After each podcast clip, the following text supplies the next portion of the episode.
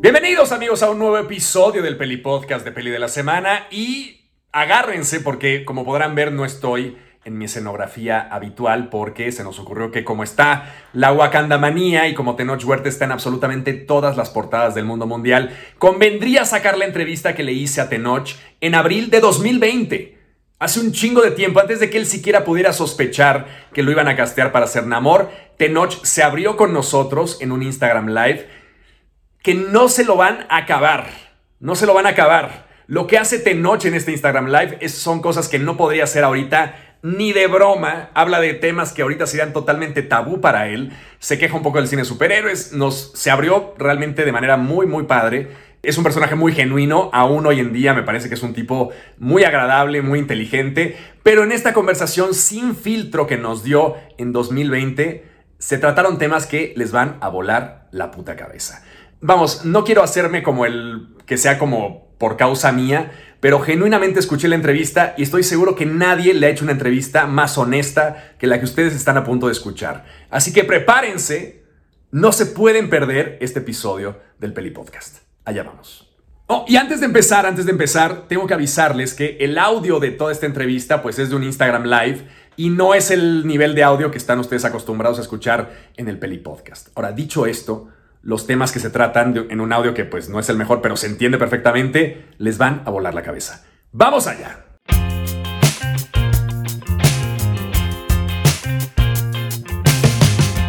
Yo creo que es un personaje muy interesante. Es, según yo, es uno de los actores jóvenes más importantes del momento. Y no es porque esté, porque me haya dicho que sí, sino porque todos lo sabemos. O sea, todo el mundo vio Güeros, todo el mundo vio ese pequeñísimo papel. Vuelven eh, sus cortos, lo, lo, que hizo con Ruiz Palacios en, en Café Paraíso, que es un corto fenomenal. Que si no lo han visto, por favor, véanlo. Está en Vimeo eh, yo no lo había visto y dije, puta, eh, hace un chingo que quiero ver ese corto. Ayer me puse a googlear como loco y soy un pendejo porque en realidad está el corto ahí disponible para todo mundo. Si ustedes googlean Café Paraíso, está ahí. Es una actuación formidable de Tenoch. Este es un corto mínimo, dura 10 minutos y es increíble.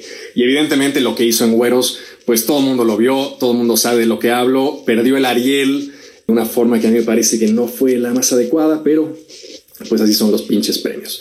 Entonces, bueno, Tenoch himself.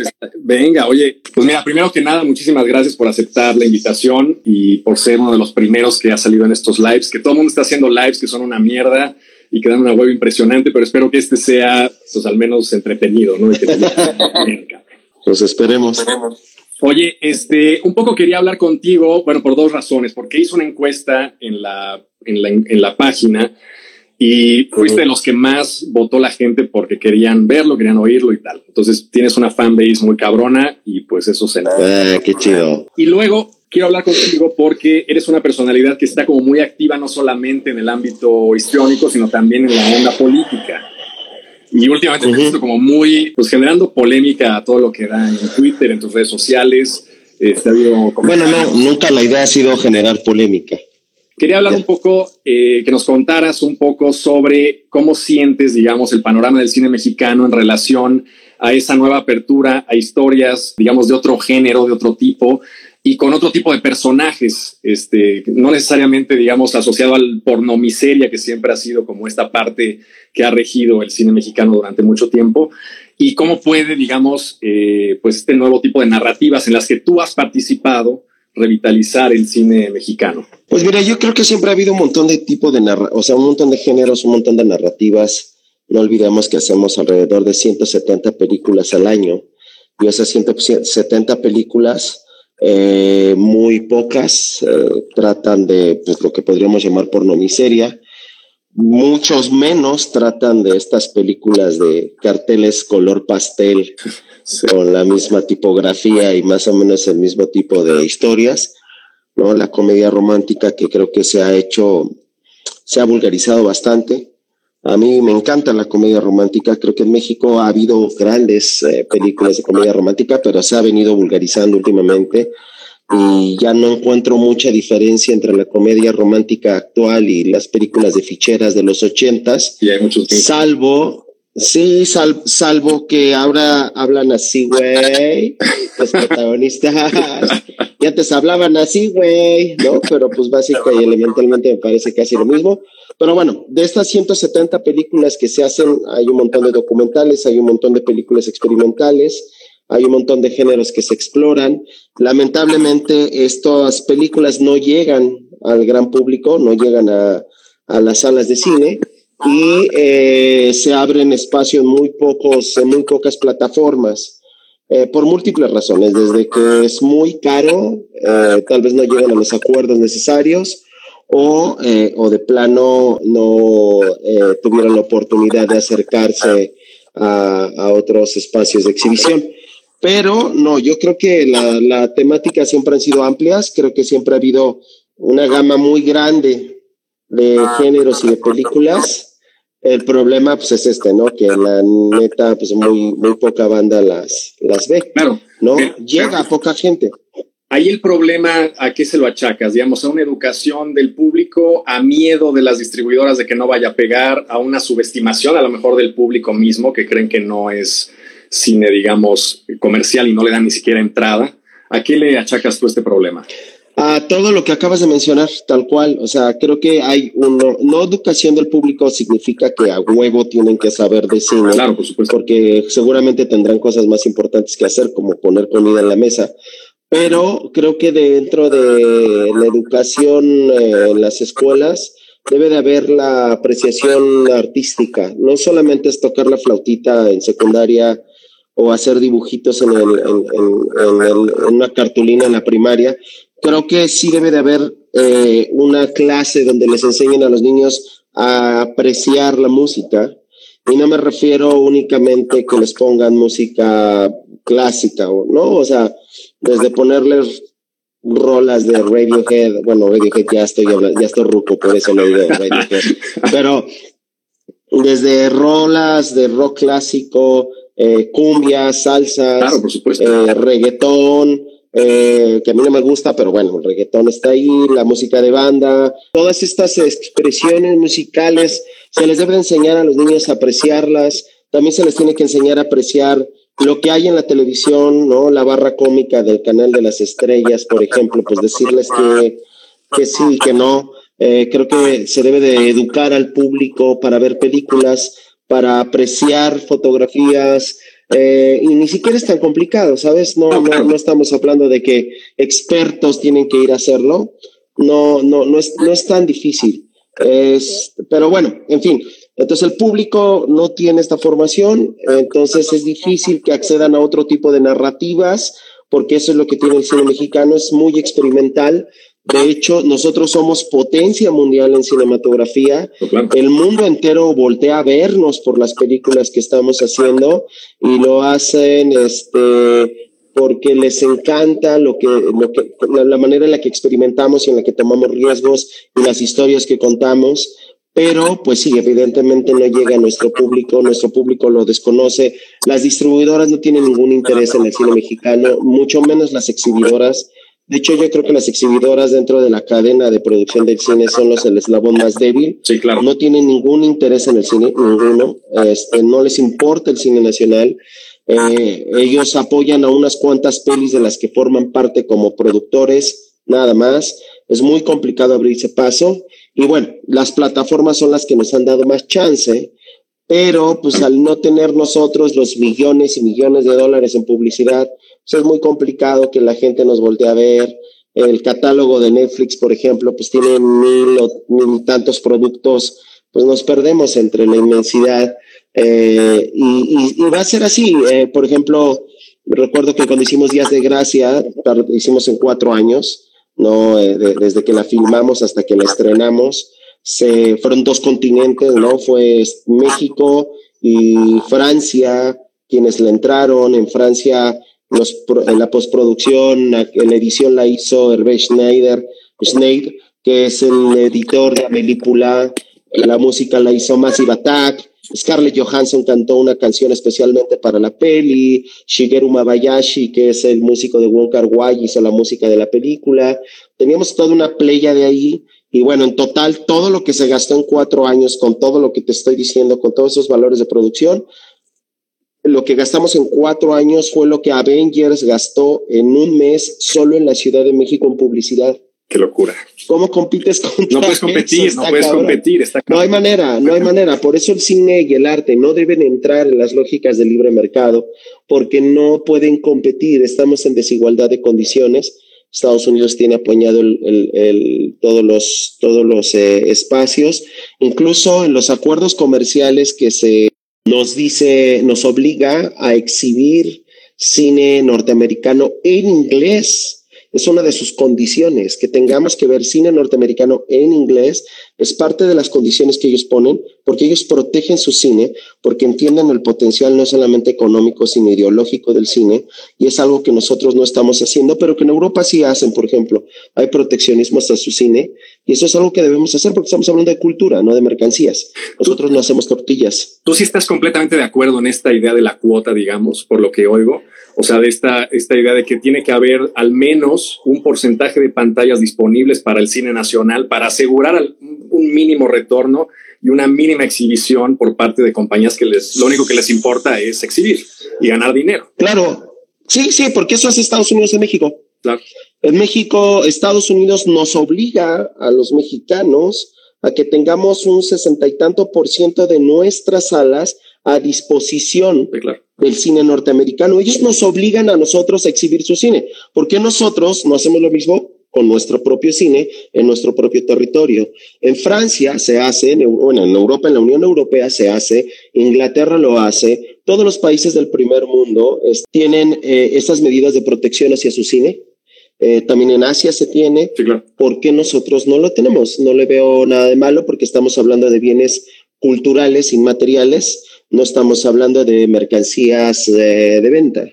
Acabas, mira, acabas de dar una cátedra, además con una claridad que a mí me alucina, que no así, o sea, yo este, yo este discurso, te lo juro, no lo he oído de ningún político, porque es muy antagonizante, digamos, la idea de el proteccionismo o de cosas como subsidiadas o de decir, oye, vamos a apartar esta. Entonces mucha gente salta y dice, oye, no, este, la gente que vea lo que quiera. ¿Por qué vas a tratar de que la gente, si no quieren verlo, pues es porque el cine mexicano es malo, porque no tiene las narrativas adecuadas, porque no tiene tal y tal y tal? Y el cine mexicano tiene este estigma de ser un cine de una calidad mínima. Cuando también año tras año estamos en Cannes, año tras año estamos en la Berlinale, año tras año estamos en Venecia, chingando premios y haciendo cosas increíbles. Entonces, no has pensado como... Pero eso no lo sabe la gente. Es que no lo sabe la gente porque no hay nadie que se lo explique, Tenoch. No, justamente, o sea, nosotros somos un país que tiene presencia mundial en los mejores festivales del mundo cada año, de, de, de, cualquier manera en cortometrajes, largometrajes, documentales, como jurados, como invitados especiales, como películas de estreno. En general, nosotros somos una potencia cinematográfica, pero no lo sabe el público mexicano, porque el público mexicano, lo único que tiene, el único contacto que tiene con el cine mexicano es las películas inentendibles, inmamables o las películas de carteles de color pastel donde pues la neta están de pinche hueva, donde... que, curiosamente son las películas en las que mejor les va, o sea, al menos esas películas... Sí, no, claro. Tienen y, su está género y tal, o sea... no, y está muy bien, y les va de poca madre y todo y si algún día me invitan a hacer una comedia romántica, si tengo tiempo y interés, pero el punto no es ese, el punto es que el gran público no lo conoce, ¿no? Eh, recuerdo que eh, en una charla que, a la que asistí en el festival de, en un festival en Ecuador, un festival de cine, eh, estaba nada más y nada menos que el director del Padrino, dando una clase magistral, ¿no? El director del Padrino, considerada la mejor eh, trilogía de la historia, ¿no? o una de las mejores de la historia. Entonces está aquí este compadre, este buen copo le está hablando y de repente dice, The thing is happening in Mexico. La cosa está pasando en México. Y eso fue hace tres años y dice, volteen a ver a México, quieren saber de cine, quieren saber de cine valiente inteligente y propositivo, volteen a ver a México. Y se lo decía a los estudiantes, le decían, en México lo están haciendo increíble, Claro. ¿No? Entonces, Imagínate, pero claro, el, público normal no tiene acceso a esas películas. No. Lo que el público normal eh, está viendo generalmente son películas que son muy divertidas, que son muy interesantes, que digo, a mí me gustan, creo que se ha abusado del género al grado de empezar a vulgarizarlo, pero es un género bellísimo, que es la comedia romántica, pero creo que se ha abusado tanto que el público solamente relaciona al cine mexicano con eso. Y entonces la gente dice, por ejemplo, a mí me han dicho, es que de las 10 películas que se hacen al año, y es decir, no, hacemos 170. ¿De qué estás hablando? 170 películas, de las cuales 8 o 9 son comedias románticas. Estamos hablando que solamente el 10% es comedia romántica y el resto, no, no es cierto, ni siquiera el 10%, es el 5% es comedia romántica y hay un 95% de películas que entran en otros géneros que la gente no está viendo, a los que no tienen acceso. Entonces, creo que se tiene que buscar la manera de que eh, estas eh, películas lleguen al público, pero si solamente llegan al público, o sea, si tú les das un espacio en pantalla, no sirve porque evidentemente va a tardar años, va a tardar años en lo que generemos el público. creo que lo más importante, o creo que una, una, una estrategia muy inteligente, sería ir a las preparatorias, a las universidades, a presentar las películas en los auditorios, en los salones, en el patio o debajo del árbol o donde sea, y proyectar las películas llevar a los actores, a los directores, a los productores, a los guionistas para hablar con los chavos, para darles talleres, para acercar el cine y no sea una cosa lejana. Y entonces sí, si tú lo empiezas a hacer desde la prepa y desde la universidad, cuando estos compadres salgan al mercado laboral y ellos sean la fuerza de trabajo y ellos sean una, una población económicamente activa, cuando lleguen a las salas de cine, decidirán en un porcentaje mucho más amplio por películas mexicanas inteligentes y también de otras nacionalidades, no solamente mexicanas, de otras nacionalidades, y entonces brincaremos la barrera que nos pone Hollywood, porque Hollywood lo que nos pone es un gigantesco anuncio espectacular en la cara y nos es imposible mirar más allá, ¿no? Entonces, creo que, creo que es, son un montón de acciones que se tienen que hacer. Que de por sí es, eh, de por sí es difícil en los países que sí tienen este tipo de planteamientos, como por ejemplo en Francia, que sí es un país muy sólido en cuanto a su formación de públicos. Alguna vez llegué a, platicar con este eh, Bonello y, y, lo que decía era que sí había mucha, mucho apoyo, digamos, de, por parte del gobierno para financiar películas pero que a la hora de llegar también al circuito comercial, incluso ellos se enfrentaban este tipo, a este mismo tipo de problemas que tenemos aquí. O sea, sí es una cosa muy complicada tratar como de insertar ese tipo de narrativas en un público que sí está masivamente acostumbrado a algo tan frenético como el cine de Hollywood, ¿no? Y suena mucho cliché, ¿eh? suena mucho cliché como decir ah, Avengers es una mierda o Avengers o no vean este tipo de películas. Tampoco es la idea, pero digamos esa diversidad sí como que falta, ¿no? Ese, ese, ese decir, oye, como esto un día, pero también voy a entrarle esto otro. Y creo que esa parte vendría dada por gente como tú, o al menos es que yo estoy seguro que no hay alguien con la capacidad con la que tú nos acabas de explicar este problema y las soluciones que ves en el Congreso. Te lo pongo así, tan, tan sencillo, pues, O sea, veo yo a Sergio Mayer y digo, bueno, mira, este hombre tiene a lo mejor buenas intenciones, no lo sé no sé qué, no sé qué hace ahí, pero evidentemente no tienen la capacidad para explicarle al gran público en un foro como es tener pues, un cargo público de primer nivel lo que nos acabas de explicar. O sea, no hay manera de rebatir lo que nos acabas de explicar.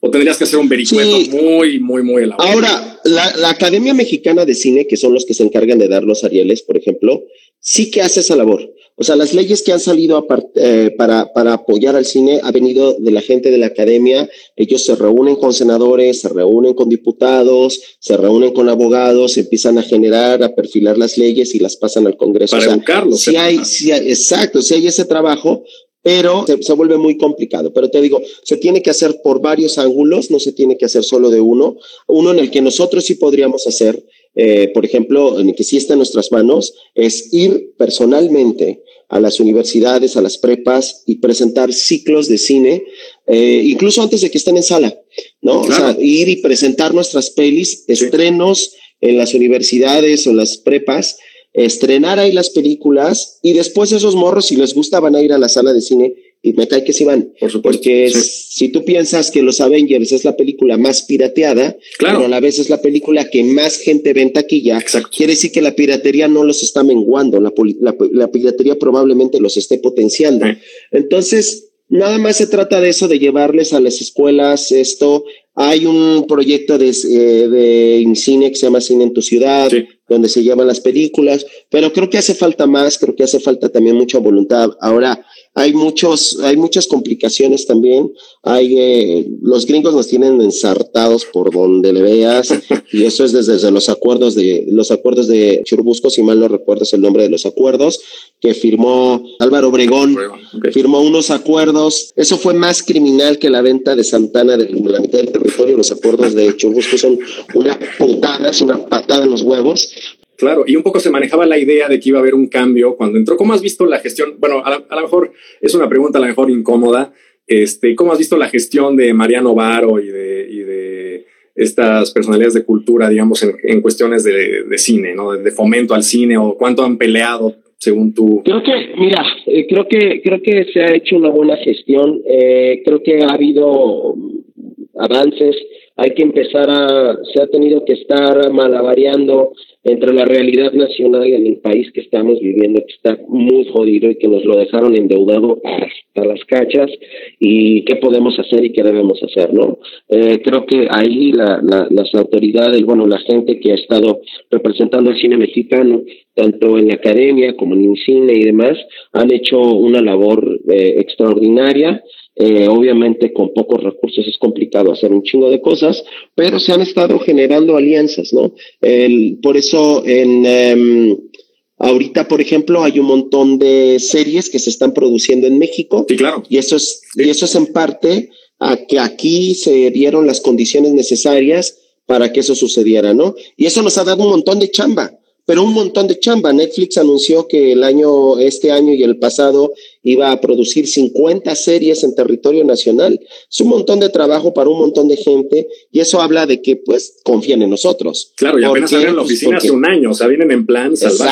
Exacto, Sí. exacto, porque productores, directores, actores, eh, guionistas, maquillistas, Sí. eh, gente de limpieza, los campers, los drivers, eh, todo mundo, toda la gente que está involucrada en el cine está trabajando con ellos. Quiere decir que confían en nosotros, confían en nuestra manufactura, pero también confían en nuestro talento y nuestra creatividad. Por eso nos están dando chance. Entonces creo que, creo que por ahí va la onda. Ahorita se vuelve complicado, estamos viviendo momentos muy difíciles en el país. Sí, claro. Tenemos en puerto una crisis económica que debió haber eh, que debió haber detonado en 2008, pero pues el Fondo Monetario se encargó de prestar y prestar dinero a lo cabrón y retrasó la pinche crisis casi una década o más de una década y ahorita va a reventar. Entonces, estamos en un momento bien cabrón, bien complicado, pero bueno, creo que de parte del cine eh, seguimos haciendo buenas películas, hacemos, seguimos haciendo eh, buenos eh, contenidos y ahorita lo que hay que hacer es, es echarle montón. Eh, yo sigo creyendo en que si hacemos una combinación de, de estos factores de, de ir a las escuelas, de buscar que además eh, se fomente la apreciación cinematográfica desde la primaria, que es importante también enseñarles a los chavitos a ver Sí, claro. a ver, a, a enseñarles a los chavitos a ver eh, Toy Story, decirles, mira, estos elementos intervienen en la historia y entonces esto y esto otro. Por ejemplo, ayer me puse a ver una peli que se llama Spider Week con mi hija Mm. y entonces le empecé a explicar cuál es la estructura de los cuentos, que debe de haber un héroe, debe de haber una, un guerrero, debe de haber un, este, un, un sabio, debe de haber un elemento mágico, debe de haber un malo, ¿no? ¿no? Los elementos que vienen en el cuento, pues me siento con ella explicarle cómo, de qué van las pelis, porque creo que es importante que la niña lo vaya entendiendo y es la manera en la que ella va a relacionarse con el cine, con las series, con todo lo que ve. Entonces, creo que, creo que es eso, echar un montón. Que a final de cuentas la educación en México siempre el, el punto más bajo o el punto más débil siempre ha sido el arte.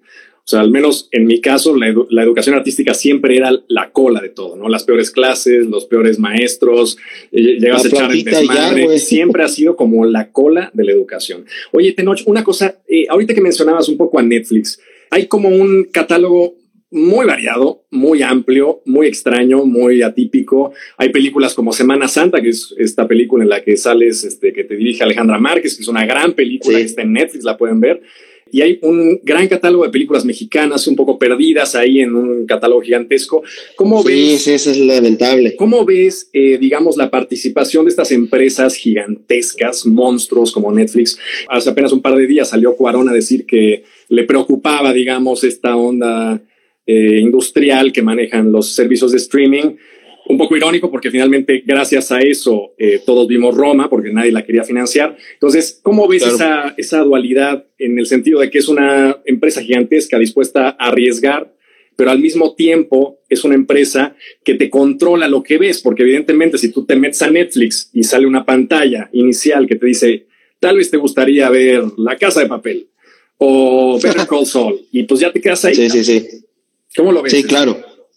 Pues mira, eh, yo creo que una vez más, mira, por, por, ejemplo, que haya un catálogo tan amplio nos está dando la posibilidad de ver un montón de cosas, ¿no? Sí. Por un lado, eh, nos trae de todo el mundo, eh, muestra de cosas de todo el mundo, de calidad variada, desde cosas que son una basura hasta cosas que tienen una gran calidad.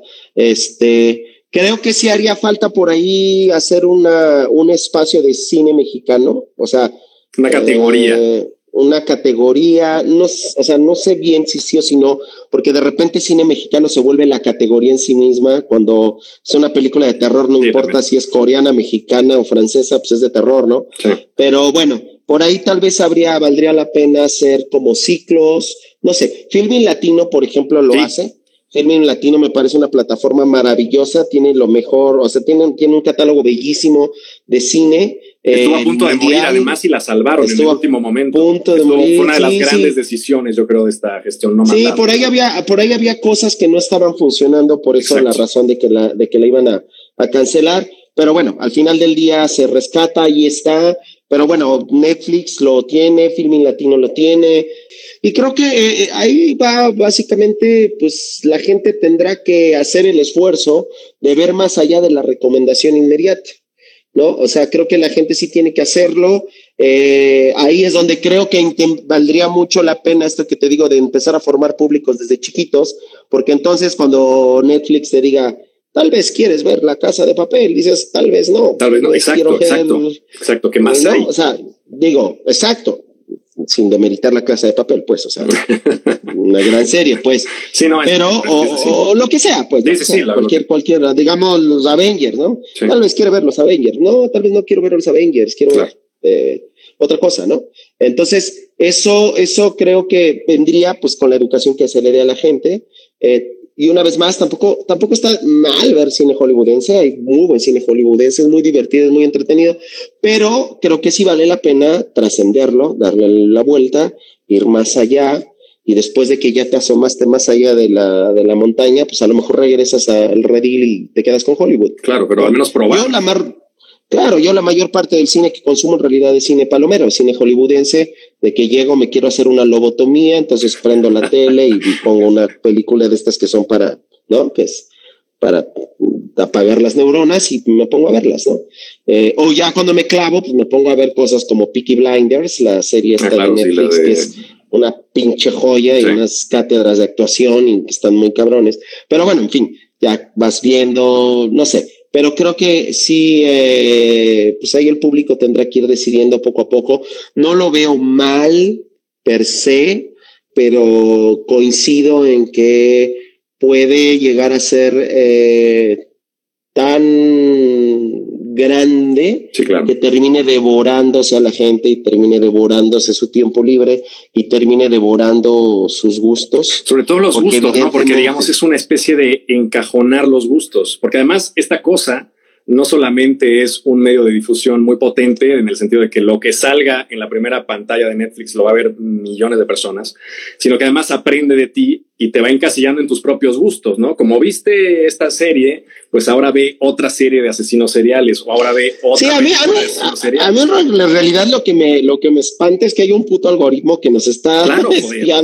y que nos está leyendo la pinche mente. Eso Sí. me, me espanta más. Pero bueno, pues es el futuro, de eso va. Pero sí, creo que, creo que tendríamos que nosotros como consumidores, eh, pues darle un poquito la vuelta a eso y empezar a, pues a, preferir otras cosas, porque al final de cuentas, Netflix no está haciendo nada nuevo. Netflix está haciendo exactamente lo que hacían los cines, exactamente lo que hace la tele, exactamente lo que hace la radio, exactamente lo que hacen las revistas, que es pues una, o sea, hacen un, están estudiando cómo te comportas Por supuesto. y empiezan a ofrecerte lo que va a vender, ¿no? lo que tú vas a consumir. Entonces no, no, no, no es que tengan ahí un plan perverso, pero eh, ¿por qué? Porque están haciendo algo que se viene haciendo desde hace, pues, desde que la revolución industrial comenzó hace 200 años. Claro. Entonces, Ver a la gente, eh, claro. A tu Exacto, público. es ver a la Es gente y a ver qué chingados quieren. Perfilar. Eso lo están haciendo,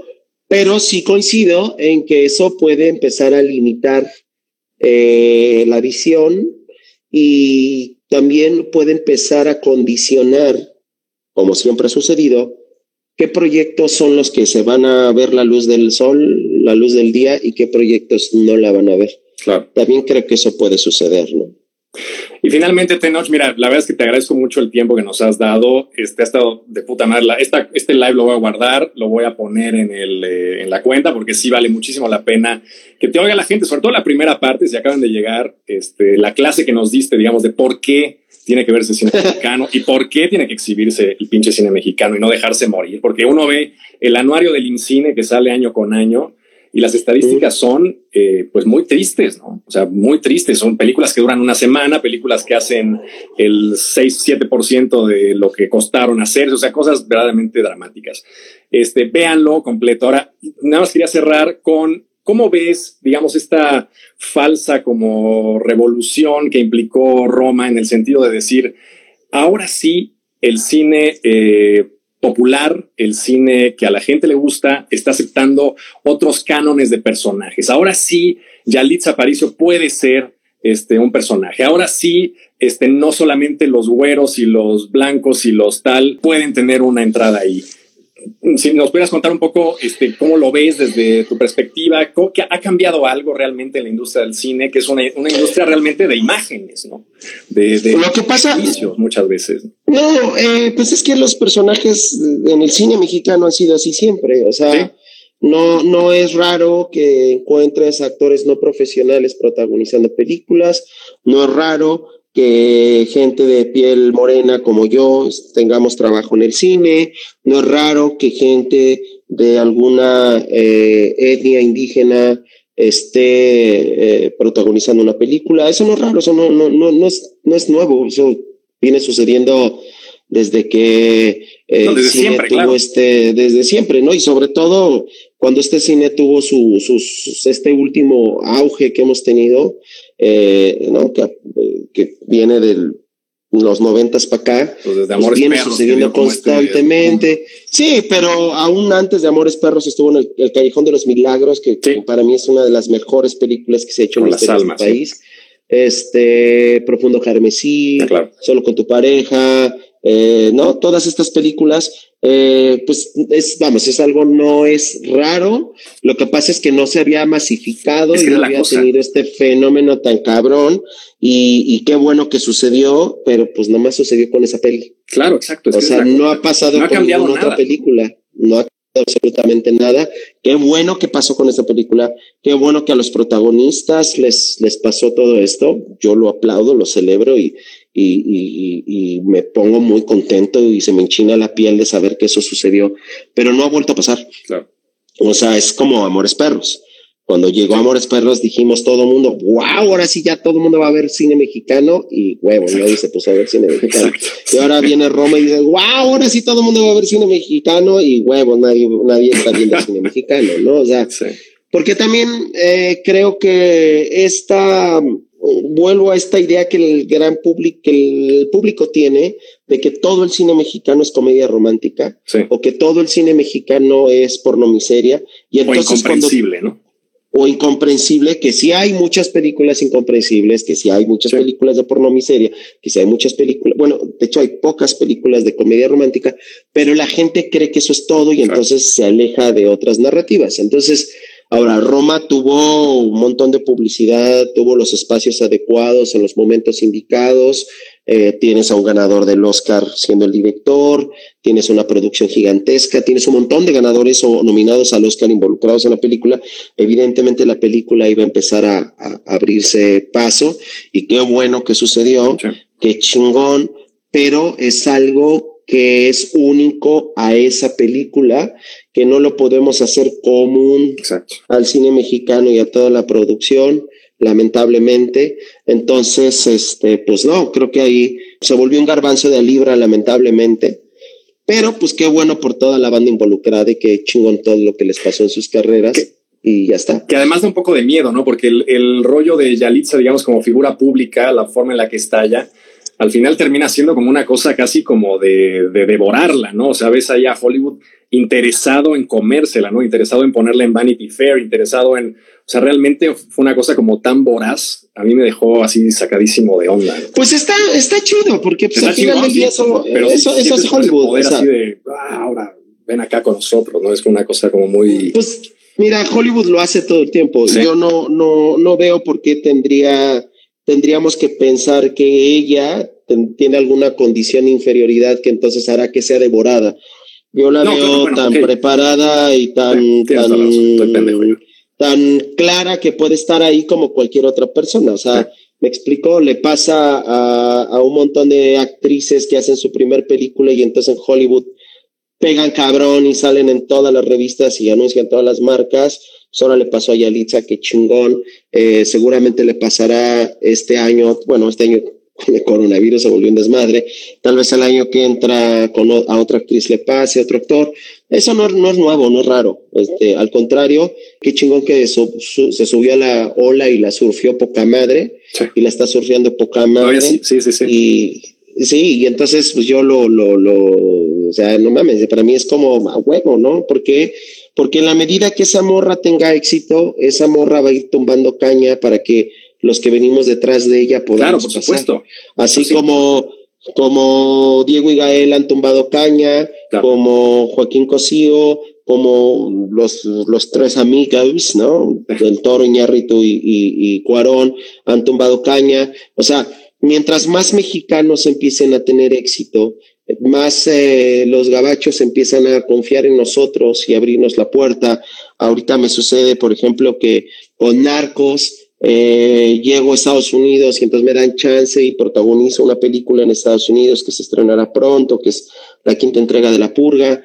Me empiezan a llamar a un montón de castings que ya son de películas grandes, pero no nada más es por mi trabajo, también es porque otros mexicanos detrás de mí llegaron y la han rifado, pero sobre todo y más importante, y creo que aquí tendríamos que hacer un énfasis muy especial, es porque hay 65 millones de mexicanos del otro lado que se cruzaron sin papeles, la mayoría de ellos, y, o que son hijos de estos inmigrantes indocumentados que están en Estados Unidos, que son la población que más va al cine, la población que más gasta en, entretenimiento, esos 65 millones de cabrones que cruzando el río, cruzando el desierto, arriesgando la vida, han llegado a Estados Unidos y han dejado su trabajo, esos 65 millones son los que han abierto el camino para mí, para Yalitza, para Gael, para Diego, para todos los mexicanos que estamos allá. Evidentemente es nuestro talento, sí, si no tuviéramos talento, los gringos no nos pelan. Pero también es cierto que hay un mercado de, de 65 millones de carnalitos que están constantemente mirando hacia el sur y suspirando y llorando por todo lo que dejaron atrás. Y esos compadres, si no estuvieran allá pasándolas de Caín, nosotros no tendríamos ningún pinche espacio para poder ah, llegar a Estados Unidos porque somos una pinche quinta parte de su economía. Y si piensas que el cine es su cuarta o quinta industria, y de esa cuarta o quinta industria, casi la mitad es sostenida por mexicanos, el 40% o algo así es sostenida por mexicanos, perdón, a esos compadres les debemos un chingo, y a esos compadres mi admiración, mi respeto y mi agradecimiento sobre todo, porque ellos eh, tuvieron que, que tumbar hierba en el desierto para que nosotros pudiéramos pasar volando. Güey, eres un chingón, ya no puedo, cabrón. O sea, no puedo, no puedo con este live. Este live ha sido el más cabrón de la historia de Instagram. o sea, por mucho, ya no lo voy a poder superar. Ya voy a cerrar estas entrevistas porque no voy a poder superar esto jamás. Este, güey, o sea, tu elocuencia está muy cabrona. Nos has contado una serie de historias formidables. Nos has dado datos increíbles. Te agradezco muchísimo tu tiempo. Me gustaría que nos hablaras un poco, nada más para cerrar. Eh, ¿Cuál ha sido el momento más importante en tu carrera? ¿Cuál ha sido un momento fundacional? Algo que nos pudieras compartir dentro de todo lo que has vivido. Has estado en películas formidables. Este, eres un actor formidable. Yo te he visto en escenas que me han hecho llorar, literalmente, y eh, aprecio mucho que estés aquí con nosotros y si nos puedas compartir algo así como fundacional dentro de tu carrera. Híjole, la verdad es que ha habido un montón de momentos, porque cada momento de mi carrera importante, que han sido muchos, va, va, modificando, va potenciando mi carrera. Pero creo que uno de los primeros, o sea, te podría decir que el primer día que entré a una clase, que fue a los 17 años, llegué a la escuela de María Elena Saldaña, La Güereja, ya estoy bien ruco, la mayoría no tienen ni idea de quién es, de, lo que estaba hablando. Busquen La Güereja en, en, Google y también van a, van a encontrar a Pacrosti Stalin, por ejemplo, se van a pasar de lujo. En fin, eh, el, día, el primer día que llegué a su clase con un chingo de miedo y un chingo de hueva y un chingo de no quiero estar ahí, de repente llego y tomo una clase y digo, órale, esto está de la verga, pero pues igual me quiero quedar un rato más, ¿no? Y me quedo nueve meses, o cuando conozco a Torres Torija y entonces él un día se para a aplaudir y decir, este güey es, este güey es un actor, después de estar pasando casi seis meses sin poder articular una sola frase de un monólogo porque me cortaba, porque me salía fatal, y un buen día me dice, te quito el monólogo, eh, llorando le digo que me dé una oportunidad, que me dé una semana más. Obviamente no me vio llorar, yo me fui a llorar por otro lado y ya regresé. Le dije, dame una semana más. Como jugué fútbol americano desde los cinco años, estoy acostumbrado a los putazos y que después de que te putean, te levantas, cabrón. O sea, yo jugué un partido con el hueso expuesto del dedo y tenía nueve años, porque me dieron un cascazo me arrancaron la piel y traía el hueso expuesto, me lo vendaron y me metí a jugar, cabrón. Por eso me cagan los futbolistas cuando les soplan ah, claro, y, se, y, se, retuercen y lloran y gritan, güey. Y luego ves el fútbol femenil y las morras con la Mario Roca se las y se meten a jugar, güey. Las viejas están bien cabronas, güey, porque puta, güey. Yo así jugué fútbol americano, entonces pinche Torres Torija me dice, estás de la verga, y yo digo, Nel, güey, dame una semana más, regreso a la semana, lo paso, me corta la primera el güey se levanta llorando y me dice, este es un actor, cabrones porque este güey no se rinde, güey, porque sigue y sigue y sigue y sigue. Y también puede ser Elisa Miller recargando la palma de oro en Cannes, porque gracias a Elisa Miller yo hice déficit y gracias a déficit me subí a un avión y salí del país por primera vez en mi vida a los 27 años para ir a Cannes. Y en ese mismo festival que yo fui por primera vez en mi vida a un país extranjero, Elisa Miller, que es la que me hizo el casting y quien confió en mí, levantaba la palma de oro, la primer mexicana en ganar la palma de oro. O sea, hay miles de momentos, días de gracia y los 20 minutos de aplausos, ganarme el Ariel. No sé, hay un montón de anécdotas en mi vida que son fundacionales, porque si no eres un actor que te estás refundando a ti mismo cada, cada, cada cierto tiempo, entonces estás jodido. Te mueres. Entonces eres el pinche actor que va a hacer exactamente lo mismo toda la vida. Un güey que no se cuestiona, un güey de hueva. A mí me dan mucha hueva ese tipo de actores. Muchos de ellos los admiro, creo que son grandes actores, pero se han quedado estáticos por sobre porque tienen demasiada chamba o porque ya les da hueva o porque solo van a ganarse un varo. No tengo idea por qué lo hagan, pero si no te estés refundando a cada momento estás muerto. Y me decía mi, mi, mi, mentor, Carlos Torres Torija, que en este mundo hay solamente dos clases de personas, los que están en proceso de construcción y los que están en proceso de deconstrucción, Claro.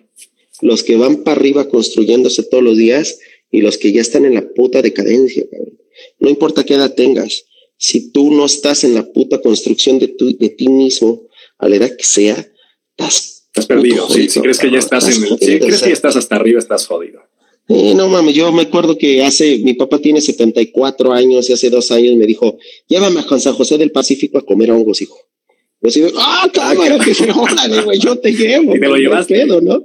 Sí, a huevo, pero a los 72, pinche viejo loco, güey, ya estaba ahí en el San José del Pacífico, güey.